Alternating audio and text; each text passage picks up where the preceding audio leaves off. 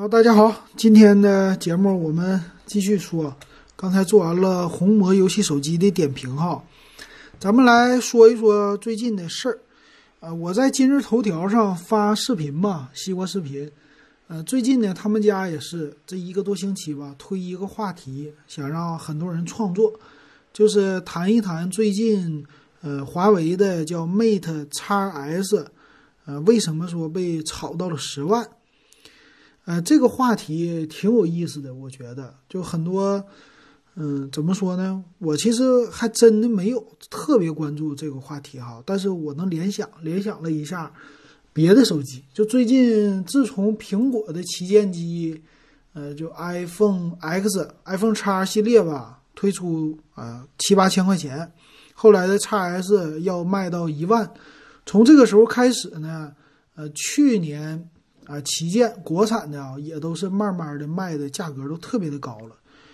那今年呢，尤其是我们的开年的这种的局势，让经济的环境变得不是特别的好。呃，最近呢，可以说二月份整个一个月都大家都很多人没收入，呃，还有的地方就是呃也不能出去，对吧？经济受到很大影响。在三月份看来呢，其实恢复，但是有的地方也没有完全的恢复，其实也受了很大的影响哈。那为什么说在这样的经济的情况下？这些手机呢，应该说是降价才对，对不对？但是为什么还卖的越来越贵呢？哎，我觉得挺有意思的。我也在想思考这个问题，到底是为了什么呢？我也不知道。咱们呢就瞎瞎想一想吧，我自己能想到的我就说一说吧哈。但这件事儿呢，刚开始来看哈，在呃最近这件事发生以后啊，其实第一个受到冲击的呢，就是我知道。内存行业，内存存储的行业受到了很大的影响。很多人本来说要买电脑的，我二月份帮朋友组电脑，哎呀，他跟我说赶紧的吧，买一个吧，听说是要那啥了，要涨价了，我就赶快帮他组一个啊。年前看呢，这个电脑是花一千七百九，后来配下来呢就一千八百多，哎，为啥呢？因为固态固态硬盘呢涨了一百块钱，就是五百一十二 G 的，啊，内存呢也涨了差不多一百块钱，啊，整个的成本预算就多了将近两百块。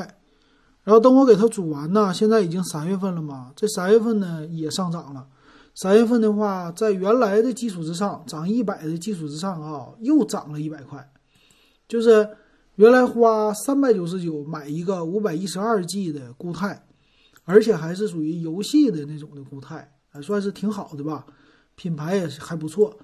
现在呢，我买的时候是四九九，现在涨到五九九，你就这么多，或者是四百八。然后要是买内存的也是啊，内存从我看一百九十九涨到两百多，现在三百多，就很正常的了啊。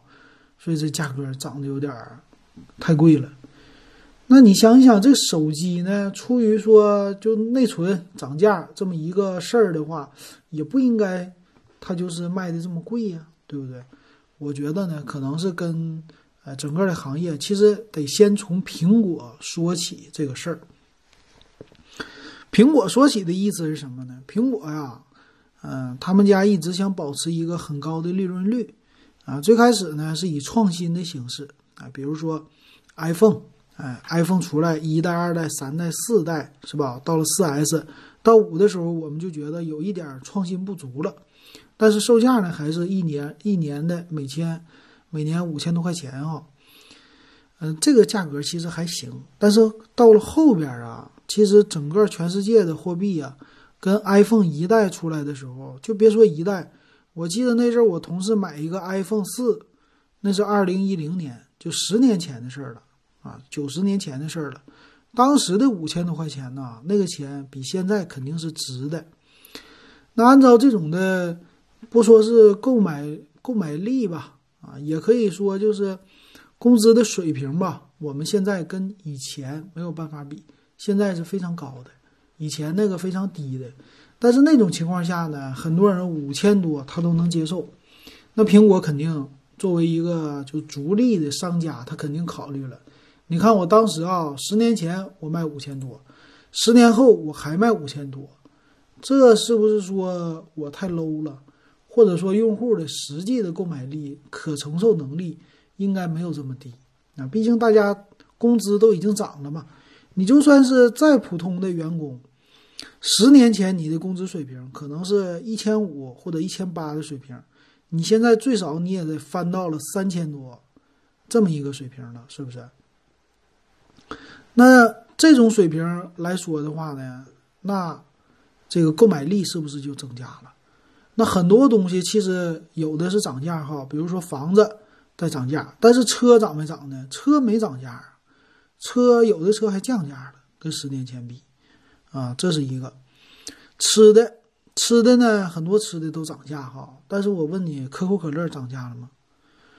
十年前可口可乐十块钱，现在还是十块。就这有一些日常的消费品，有很很大一部分啊，它是没涨价的，啊，跟那些人工息息相关的可能涨价了。那苹果这边呢，其实人工成本肯定涨价了。啊，但是整个的机器售价如果它不往上提的话，可能利润率就保持不到那么高了。那毕竟，呃，就是什么那些工人呐，工人的工资水平在中国也是有一部分挺大的上涨的哈。所以苹果呢，有可能是为了保持它的利润率，也可能呢经过什么呃详细的计算，因为毕竟嘛，苹果这么有钱的大公司，他们的市场营销的费用啊。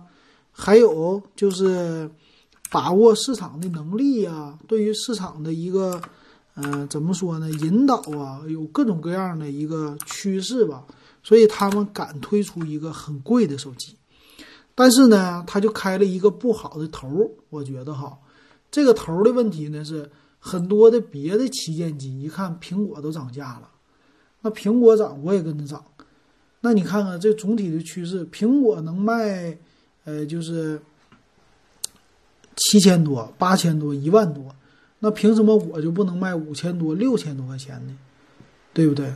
这个就是苹果的哎带出来的一个头儿。别的人说了，我这个也是那啥呀，我这个价格也是啊，成本也挺高啊。我甚至我的这个手机的做出来的成本，我都比苹果高，对吧？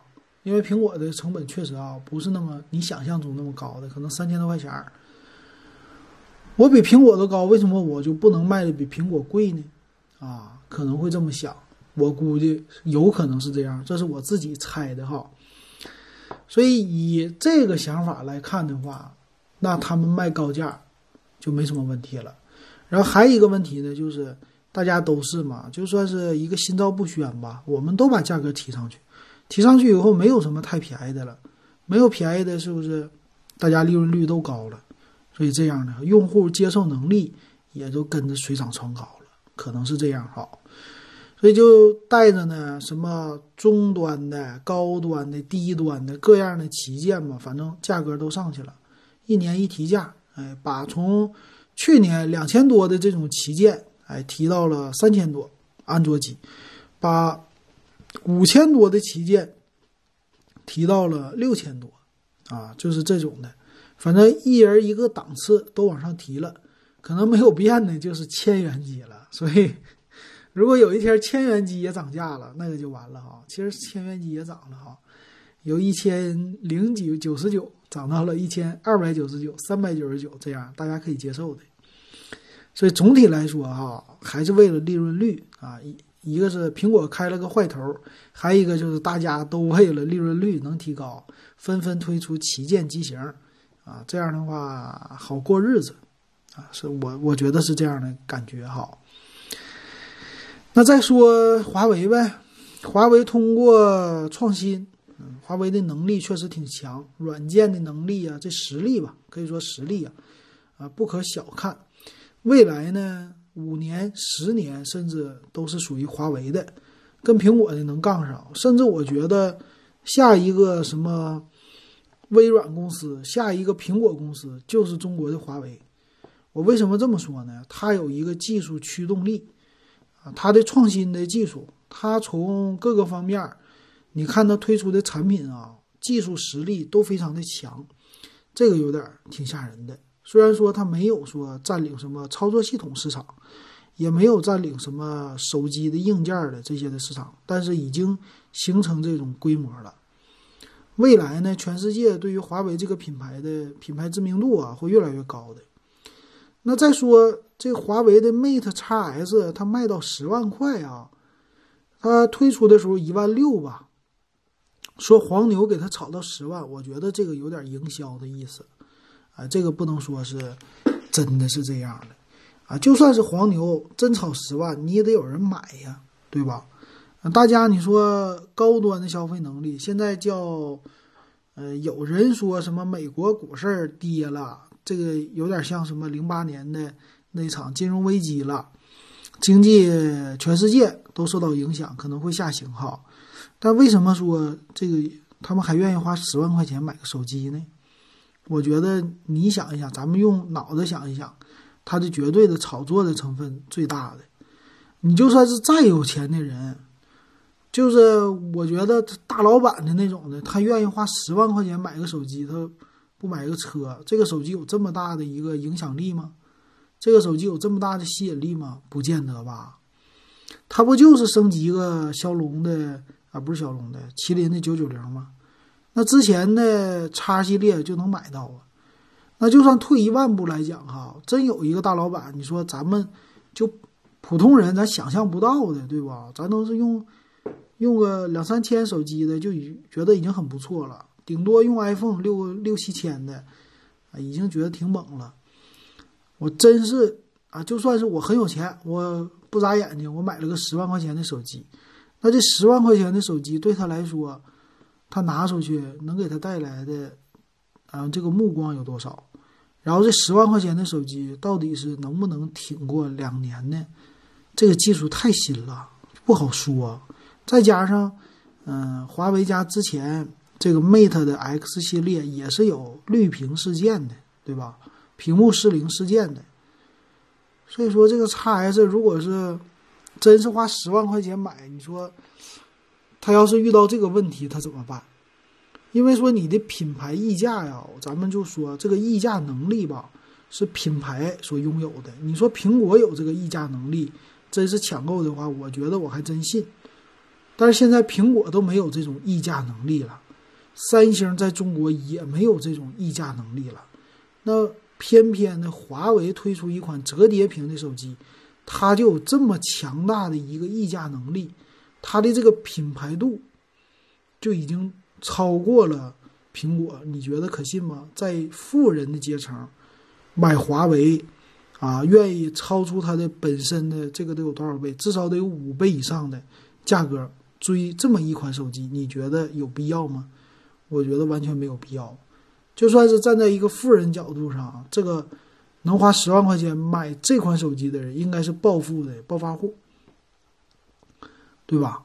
那些一般大企业的，咱们说老总啊什么，他有这钱不在乎的，很多人其实拿的还是 iPhone。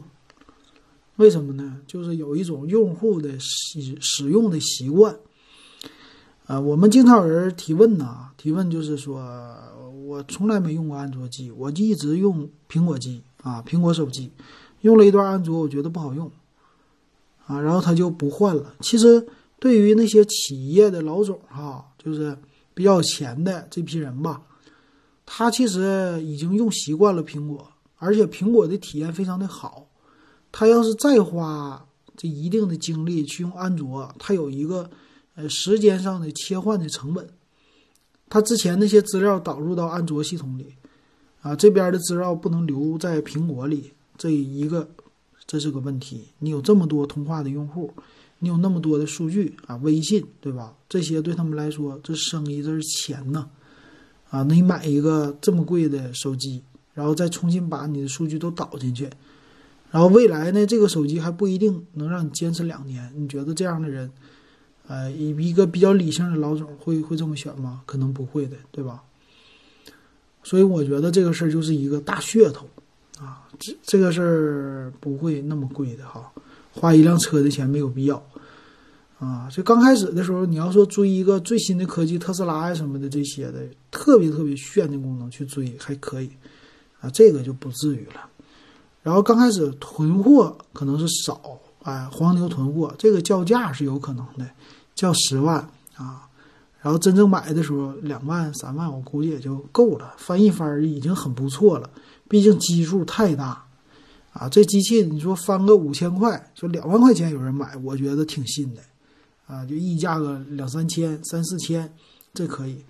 再往高了溢价呀，没有没有这个能力了，我也没觉得它特别的惊艳，你们觉得呢？就你们拿的那个 Mate X S，你觉得惊艳吗？要是一个女的用户，我反而觉得三星的那款比 Mate X S 更惊艳。哎，其实说到这个事儿，我还真想起来，就小米家不是有一个旗舰吗？小米家不是有一个全面屏吗？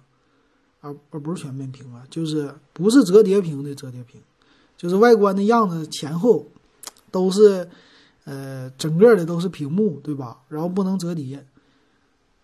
那个叫什么系列来的？我我还这两天好久都没说了，我都把它给忘了。说出真机真机的真哪儿去了，对吧？你们还关不关注小米啊？我们有一批跟我一样，之前也是米粉的。那个手机，我现在在官网上好像都已经没了。就之前官网上还放出来哈，我现在我找一找那个手机叫什么名啊？小米 Mix 阿尔法啊，我看看啊有没有卖的。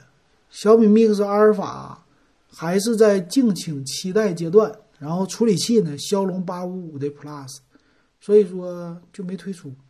哎，这个效果特别的惊艳，但是出不来。啊，你说有意思没？卖的售价呢？说是要卖一万九千九百九十九，啊，这个就有意思了，是吧？所以说你看吧，现在的成品率、良品率其实都不高的，再加上现在的疫情，他们可能卖也不好卖，卖不出去，就是啊，生产生产出来了不好，就是发过来哈，可能生产量比较少，嗯，追这个没有必要，我的感觉没有必要哈。所以这个噱头挺有意思的，然后咱们的群里边群友也说了，大强也说了，你看现在推出这么多的旗舰的所谓的旗舰机型，啊，一个比一个贵，是吧？反而凸显出了小米很便宜，是不是这样呢？你觉得是不是这样呢？然后游戏手机里边呢，可能也就是呃黑鲨游戏手机，它的价格是最便宜的，它把。所有的骁龙八六五的手机，现在他家是做到最低啊，八加一二八 G，啊，三千四百九十九。没想到是一个，呃，最低端啊，不是最低端吧，就最低售价的这种旗舰机型。没想到是一个游戏手机来创造的，不是别的旗舰机，不是小米，不是红米，我觉得挺奇怪的哈。也不是 realme，啊，这个也挺好玩的。今年呢？我们得这么说吧，咱们的市场可能还会慢慢起来的。你看，现在全世界口罩最后都得依赖中国了，啊，这咱们的口罩这回生产线没白建哈，往全世界要输送了。那以后呢？这次疫情啊，我们说叫乱世出英雄，这个疫情期间呢，也是个好事儿啊。对于咱们国产的那些制造商来说，比如说三星家内存。这些供应的不行了，其他家内存都不行了，哎，这时候紫光、清华紫光是不是他们的就是这个技术能力还有产量，它不需要停工啊，它还在开工，它是不是啊大批量的生产？那三星拿不出来，这些厂商就得找替代的方案，哎，就开始跟紫光来合作了，那它是不是就慢慢的，呃，就出货量就大了？啊，然后他把行业的价格还能拉低了，他起来了，对吧？这对国内的这些厂商是个好事儿。还有什么京东方做电视的那些屏幕的手机屏的，他们的采购会不会找国内呢？然后一些芯片的代工，芯片的代工，国内它一直没停啊。国外的话虽然说也没停，三星可能有一些它也不能停啊，但是。供应链的这个紧张情况下，更加依赖国内了，因为中国的复工最快呀。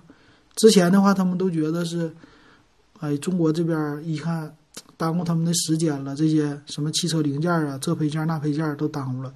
现在呢，反而是反过来了，最后还得依靠中国这个制造能力哈，帮助全世界，呃，制造口罩，再制造其他的配件。他们那头组装又组装不了了，又不能大批的人员的聚集了。所以这个事儿呢，最开始影响、最开始打击的是我们，但是到最后呢，我们是第一个站起来的。所以这个事儿呢，其实从打击变成了一个契机。啊，但是怎么说呢？今年的钱肯定不好挣了，很多人都亏了钱，甚至都没有工资。啊，只要是能上班，就觉得已经很不错了。那这样的情况下，买手机还会那么猛吗？可能不会了。那我呢，我就看出来，好像今年呢，虽然说他们不会大降价啊，虽然说压着库存，这些厂家也觉得很委屈，但是不可能大降价。要大降价的话，他以后就没法做了。他老款降价行，新款不能降。但是呢，二十四期免息今年又回来了，这个可能会拉动一些消费啊。然后什么房地产这些的玩意儿，咱就别说了，咱也看不懂这个东西，咱可看不懂。股票什么的，咱也看不懂，是吧？我我就能看懂一点点的电子产品啊，还知道的比较有限。啊，就这么的跟大家随便的聊一聊哈，啊，就作为金鹰夜谈吧，因为谈的比较短时间，但也是金鹰夜谈，我觉得没事这么聊一聊啊，把思想都录下来，告诉大家，也是我自己的一个记录。然后最近呢，也是这样的，回答听友的问题很多，我都是直接在微信上就给回复了，啊，就没在经营夜谈里边给大家啊说，然后有时间我再说这个。我这个一个礼拜都在上班，啊，就是在论坛泡的，在我们群里泡的时间有点短，然后这一星期呢，这个早上起来，晚上回来比较累哈，可能是跟之前体力天天在家待着有关哈，还需要一段时间恢复。然后咱们回答听友的问题哈，然后有什么不懂的都可以加我微信啊，我的微信的话回复还挺快的，啊，w e b 幺五三。行，那今天经营夜谈吧，算是咱们就说到这儿，感谢大家的收听，还有一直以来的支持。